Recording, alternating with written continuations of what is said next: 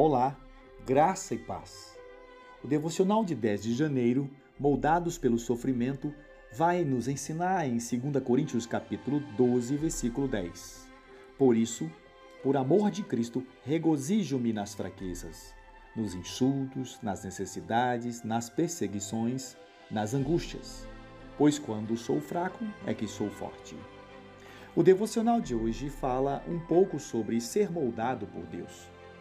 O que aconteceu com Paulo, de uma maneira muito mais intensa logo após sua conversão, onde ele sofreu tantas perseguições, tantas provações, porque ele começou a pregar o evangelho em Damasco.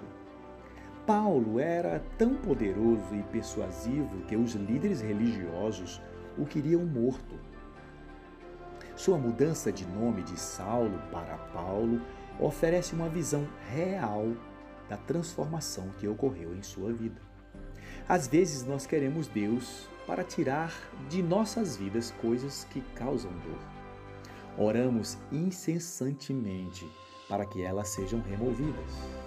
Mas será que já paramos para pensar que Deus está usando essas coisas em nossas vidas para nos transformar e nos tornar mais semelhantes a Ele? Permita ser moldado por Deus durante o seu sofrimento. Deus te abençoe poderosamente e até a próxima.